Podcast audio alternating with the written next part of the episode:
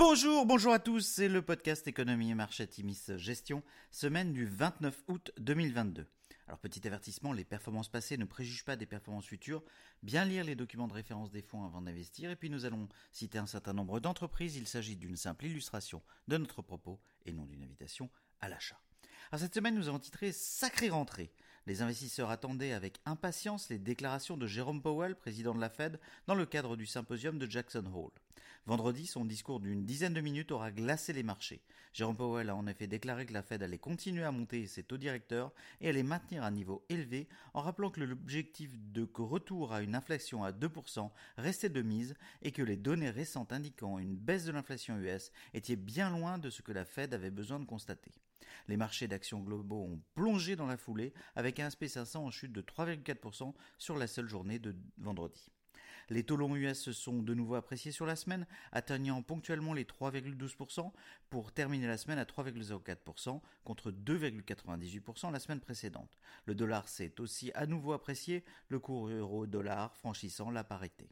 L'actualité a par ailleurs été marquée par la forte hausse des prix du gaz et de l'électricité et de réelles inquiétudes quant à la capacité de l'Europe à faire face à l'hiver en cas de coupure prolongée de l'approvisionnement en gaz russe. Les prix gros de l'électricité en France ont ainsi passé les 1000 euros le mégawattheure vendredi contre 85 euros il y a un an. Sur la semaine, mauvaise semaine, le CAC 40 perd 3,4%, le SP500 baisse de 4% et le Nasdaq chute de 4,4%. Alors du côté des sociétés, une belle série de publications dans nos fonds thématiques cette semaine. Dick Sporting Goods dépasse les attentes sur le chiffre d'affaires et la rentabilité et se permet de remonter sa guidance sur l'année. Également dans l'univers du retail US, Ulta Beauty publie nettement au-dessus des attentes. Alphen affiche une nouvelle publication qu'on peut qualifier de stratosphérique avec un chiffre d'affaires en hausse de 79% après les 77% de du premier trimestre. Le management relève sa guidance annuelle dans des proportions impressionnantes.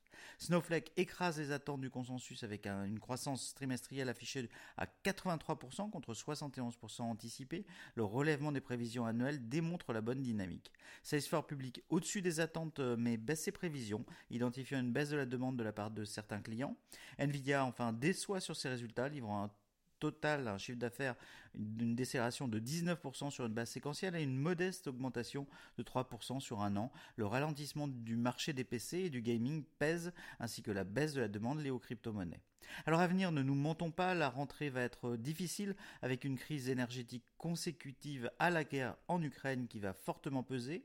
Les chiffres de l'emploi US publiés vendredi seront très suivis après les chiffres robustes constatés en juillet, à savoir 528 000 créations d'emplois et un taux de chômage à 3,5%.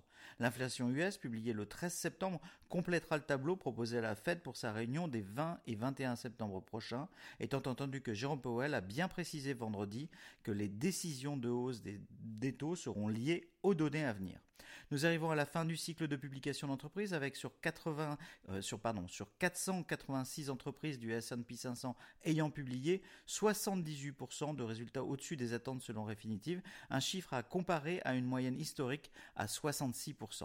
Dans nos fonds, nos choix de nous concentrer sur des dossiers les plus solides ont payé lors de ces publications avec peu de chiffres au-dessous des attentes. Notons toutefois la prudence de nombreuses équipes de management quant aux perspectives dans un environnement macroéconomique incertain. Reprenons un biais prudent dans nos fonds d'allocation Atimis Patrimoine et Atimis Global, en allégeant notamment nos lignes sur les marchés émergents.